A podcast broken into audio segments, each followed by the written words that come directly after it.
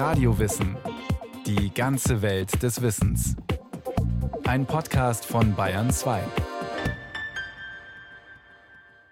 Hier ist Radio Wissen. Warum sind Mammut, Säbelzahntiger und Wollnashorn eigentlich ausgestorben? Waren es die Temperaturen oder war es der Mensch? Weltweit wird das Schicksal der damaligen Megafauna erforscht. Der tauende Permafrostboden gibt neue Erkenntnisse frei. Vielleicht können wir die Riesen bald zu neuem Leben erwecken. Da waren die Mammuts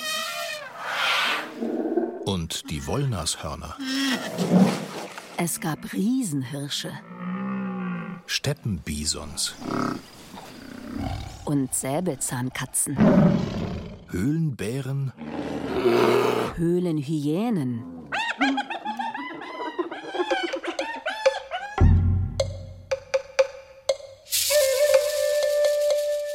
Sie zogen durch Europa über Hunderttausende von Jahren, manche über Jahrmillionen. In großen Herden oder Rudeln, andere als super angepasste Einzelgänger. Sie jagten einander, kämpften und verfolgten sich, breiteten sich aus, zogen sich zurück, koexistierten oder konkurrierten um Nahrung und Lebensräume. Dann, geologisch gesehen, auf einen Schlag, waren sie alle weg. Warum nur?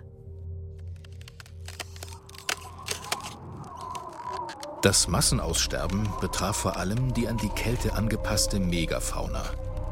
Dicht behaarte Grasfresser, die über eine Tonne, also 1000 Kilo wogen, und Fleischfresser mit mehr als 100 Kilo Körpergewicht. Es ereignete sich vor rund 12.000 Jahren und gibt Wissenschaftlern bis heute Rätsel auf. Die Zeit umfasst den Übergang zweier Zeitabschnitte der Erdgeschichte. Das Pleistozän, die letzte Eiszeit, endete – es begann das Holozän, das Nacheiszeitalter, in dem wir bis heute leben. Die Phase war charakterisiert durch wechselnde Warm- und Kaltzeiten und zog sich über mehr als 100.000 Jahre hin. Erdgeschichtlich ein Wimpernschlag, für uns eine sehr lange Zeit. Niederschlagszonen verschoben sich, die Gletscher schmolzen, der Meeresspiegel stieg. Das Phänomen wird als quartäre Aussterbewelle bezeichnet. Und noch etwas Wichtiges ist in dieser Zeit passiert. Das Jungpleistozän, also das Ende der Kaltzeit, fällt etwa mit dem Beginn der Jungsteinzeit zusammen. Jener Epoche der Menschheitsgeschichte, in der sich der Übergang von Jäger- und Sammlerkulturen zu sesshaften Bauern vollzog. Für die allermeisten der großen Arten war das keine gute Entwicklung, denn der Mensch begann, die Natur nicht mehr nur zu nutzen, sondern sie zu gestalten und trat damit in Konkurrenz zur Megafauna. Tiere der Megafauna waren zum Beispiel Säbelzahnkatzen, Machairodontinae. Sie existierten mindestens 15 Millionen Jahre auf der Erde. Gemeinsam war ihnen die extrem langen gebogenen Eckzähne, die bis zu 28 Zentimeter lang werden konnten. Dementsprechend weit konnten sie ihren Kiefer aufreißen. Vermutlich kamen die Säbelzähne vor allem beim Durchtrennen der Halsschlagader von auf dem Boden liegenden Beutetieren zum Einsatz. Säbelzahnkatzen lebten in Eurasien, Afrika und Nordamerika, hatten eine Schulterhöhe von bis zu 1,20 Meter und konnten bis zu 400 Kilo wiegen. Fossilierte Zähne und Kieferfragmente wurden zum Beispiel in Südengland, in Schöningen in Niedersachsen oder im Hafen von Rotterdam entdeckt.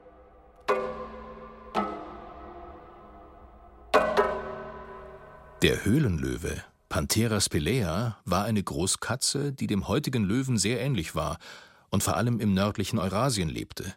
Und zwar von vor 300.000 bis vor 12.000 Jahren. Ein Höhlenfund im 19. Jahrhundert in der Fränkischen Alb gab der Art ihren Namen. Höhlenlöwen lebten aber nicht in Höhlen, sie hießen so wegen der Fundorte ihrer Fossilien. 1985 wurde in Siegsdorf ein vollständiges Skelett gefunden. Steinzeitliche Farbbilder zeigen die Löwen immer ohne Mähne, einfarbig und mit Schwanzquaste. Mumifizierte Funde zeigen, dass ihr Fell hellgelb, gekräuselt und sehr dicht war. Auch Höhlenhyänen, Crocuta crocuta spelea und Höhlenbären, Ursus speleus, lebten damals in Europa. Sogar bis nach China reichte ihr Lebensraum. Auch sie waren keine Höhlenbewohner, sondern nutzten Höhlen nur als Unterschlupf. Fossilien hat man in der Mammuthöhle in Buchenhüll bei Eichstätt oder in der Teufelshöhle im Landkreis Bayreuth, in der Frankenalb, der Schwäbischen Alb und der Steiermark gefunden. Höhlenhyänen stahlen den Menschen die Beute und fraßen so ziemlich alles. Höhlenbären waren vor allem Grasfresser und gehören genau genommen gar nicht zur Gruppe der Eiszeit-Megafauna. Sie waren von Laubbäumen als Futterspender abhängig, in der baumlosen Tundra oder in Kaltsteppen wären sie verhungert. Ein ausgewachsener männlicher Höhlenbär konnte eine Körperlänge von dreieinhalb Metern erreichen und mehr als eine Tonne wiegen. Er war also deutlich größer als der heutige Braunbär. Sie alle waren Schlüsselarten, also Arten, die trotz geringer Häufigkeit einen unverhältnismäßig großen Einfluss auf andere Arten und auf die Landschaft haben. Immer mehr begann der frühe Mensch zudem Schafe oder Rinder zu domestizieren und zu halten. Das wiederum lockte große Raubtiere an, die zu Nahrungskonkurrenten wurden und daher vom Menschen systematisch bejagt wurden. Der Mensch übernahm nun immer mehr die eigentliche Funktion der Megafauna, auch die der Grasfresser. Wo vorher Steppenwiesens, Riesenhirsche, Mammuts oder Wollnashörner grasten und die Landschaft offen hielten, rodete der Mensch jetzt Wälder – und legte Felder an. Das Steppenwisent, Bospriscus, ähnelte den heutigen europäischen Wiesens, war aber viel robuster und deutlich größer.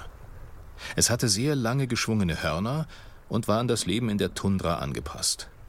Wissenschaftler diskutieren heute, ob es tatsächlich ausgestorben ist oder ob es sich nur an die neuen klimatischen Bedingungen und neue Lebensräume wie Wälder angepasst hat und also der Vorfahre des heutigen Wiesens ist.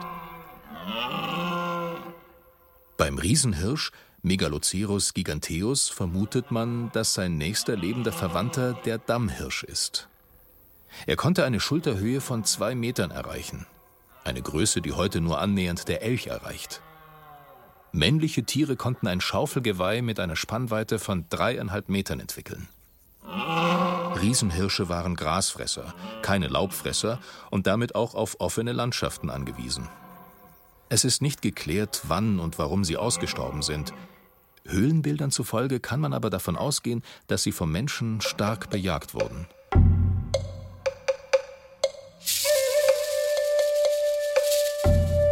Das Jungpleistozän, also jene rund 100.000 Jahre, in denen die großen Tiere verschwanden, ist eine sehr spannende erdgeschichtliche Phase. Und sie erinnert uns an heute.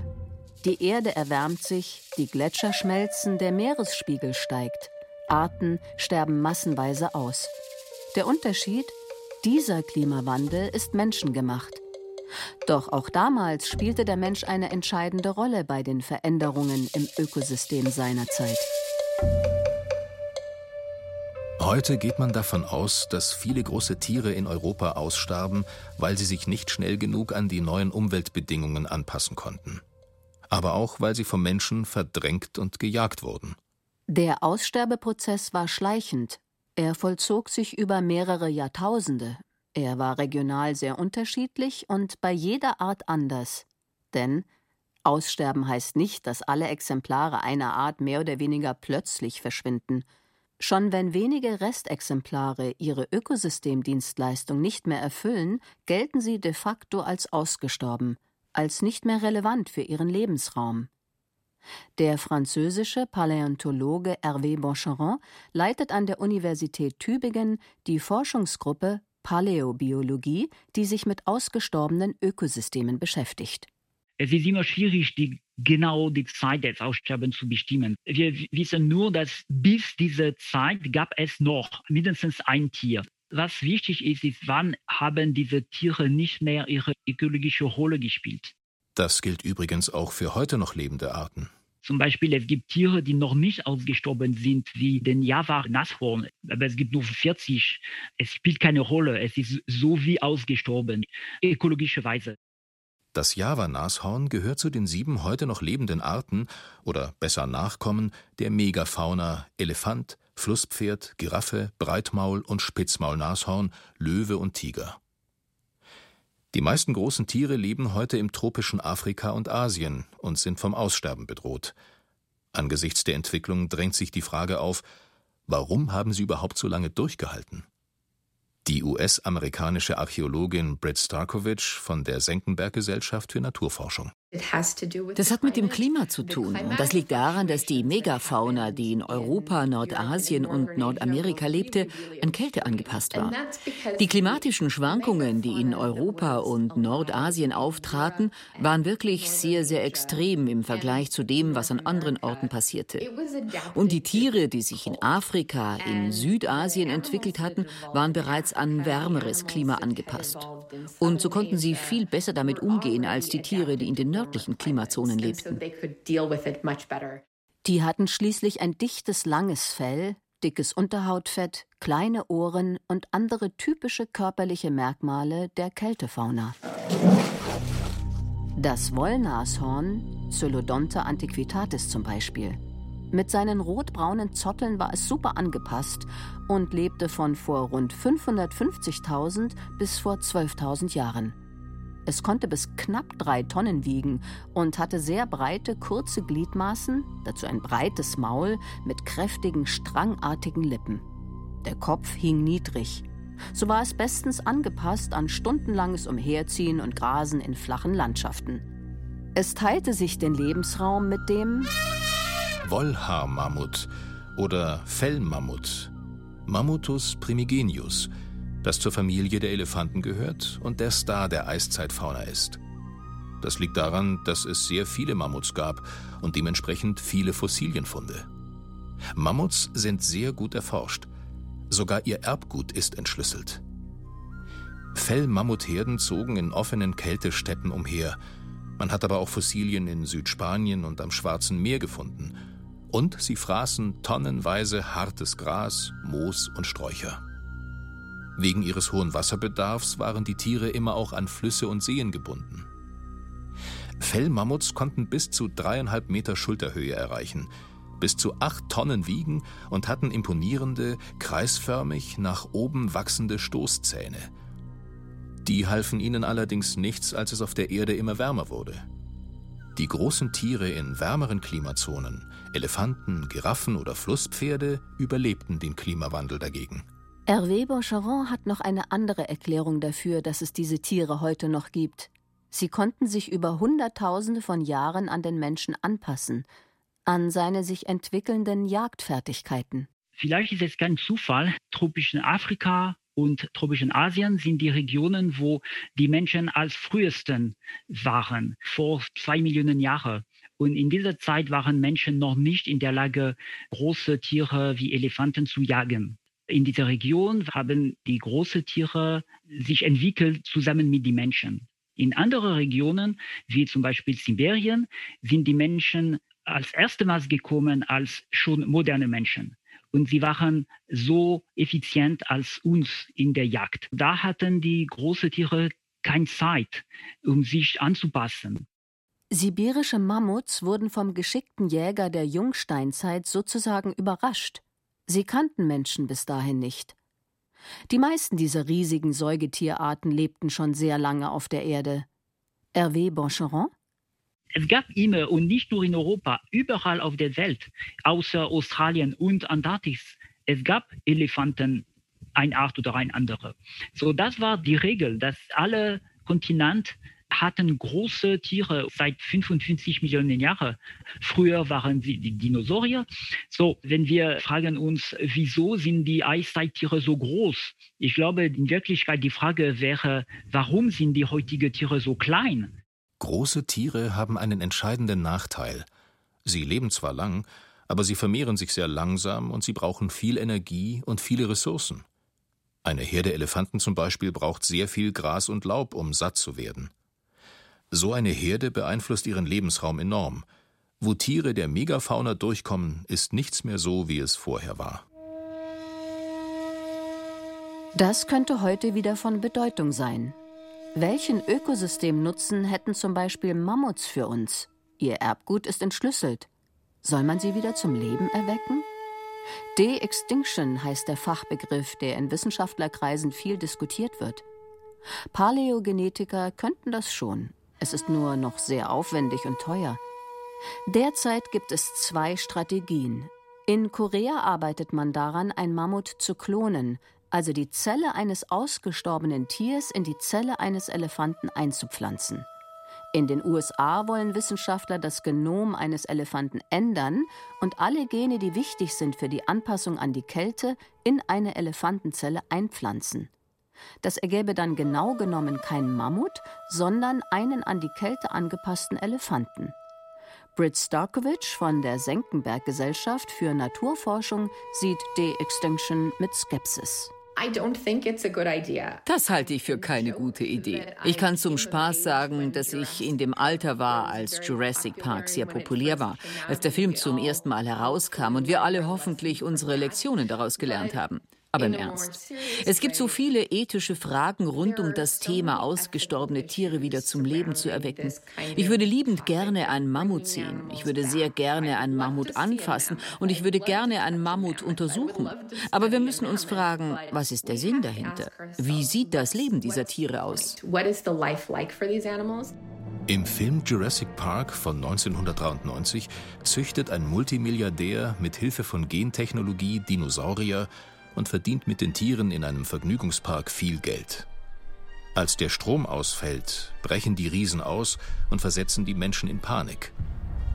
Der Film war sicher prägend für viele Menschen.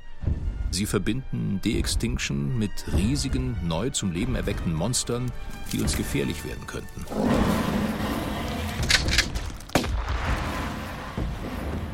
Man kann sich aber eine Paläofauna auch anders vorstellen als friedlich grasende Riesen, als Ökosystempfleger, als Garanten eines Gleichgewichts, von dem sehr viele andere Arten profitierten.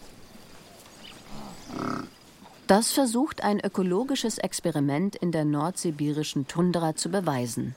Seit etwa 30 Jahren soll hier ein Ökosystem der Eiszeit neu entstehen. Und es heißt tatsächlich so ähnlich wie Jurassic Park, Pleistocene Park, und ist alles andere als Fiktion. Pleistozän Park ist eine 20 Quadratkilometer große eingezäunte Fläche, auf der große Grasfresser gehalten werden. Pferde, Trampeltiere, Elche, Moschusochsen, Yaks, europäische Wiesente. Ihr Dung und ihr Verzehr von Vegetation soll aus der Tundra wieder eine sogenannte Mammutsteppe machen. Mammutsteppen waren sehr fruchtbare Ökosysteme im nördlichen unvergletscherschten Eurasien, die mit dem Aussterben der Megafauna verschwunden sind.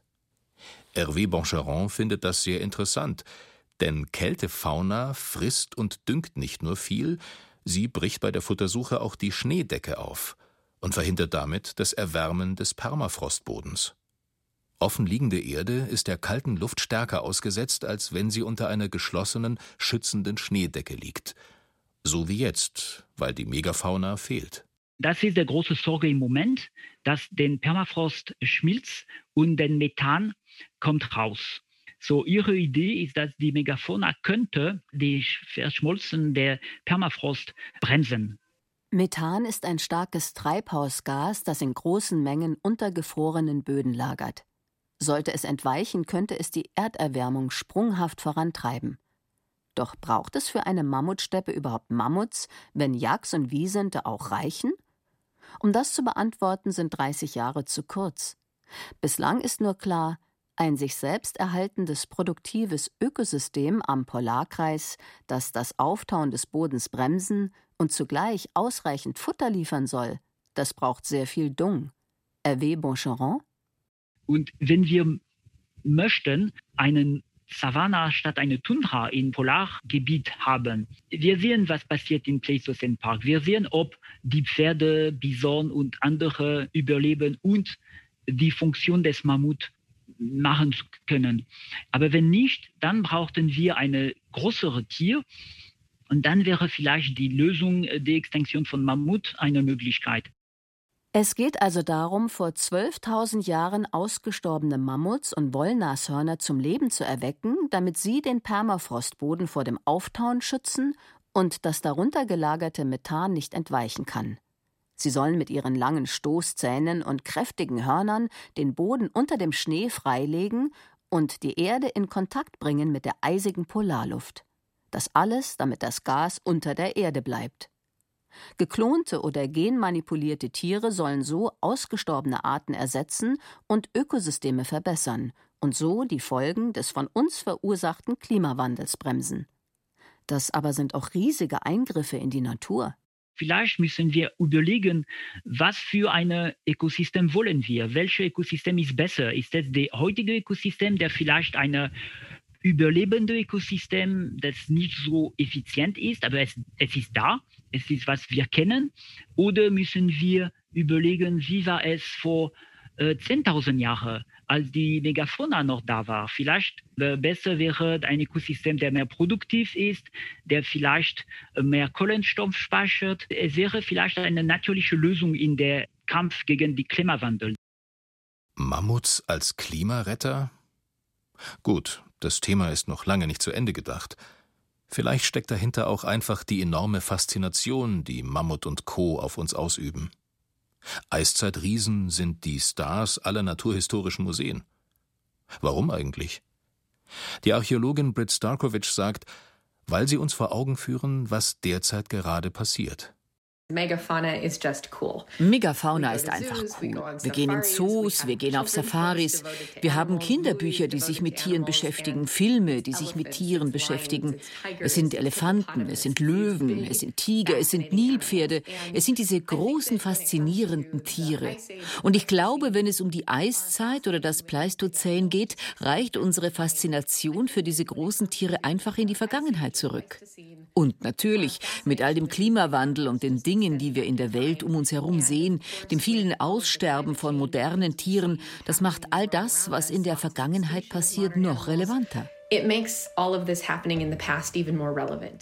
Der Paläontologe Hervé Boncheron verweist zudem noch auf unser Kollektivgedächtnis. Ich glaube, dass alle Kinder sind von großen Sachen fasziniert, weil sie, sie sind klein und sie sehen, dass die Welt hat äh, viele größere Wesen und Mammut gehören dazu aber geht vielleicht tiefer. Wir haben vielleicht die Erinnerung von unseren Vorfahren irgendwo tief in der Gehirn eine kleine Erinnerung von dieser Zeit, dass wir haben bis vor 10.000 Jahren in Europa zusammen mit diesen großen Tieren gelebt.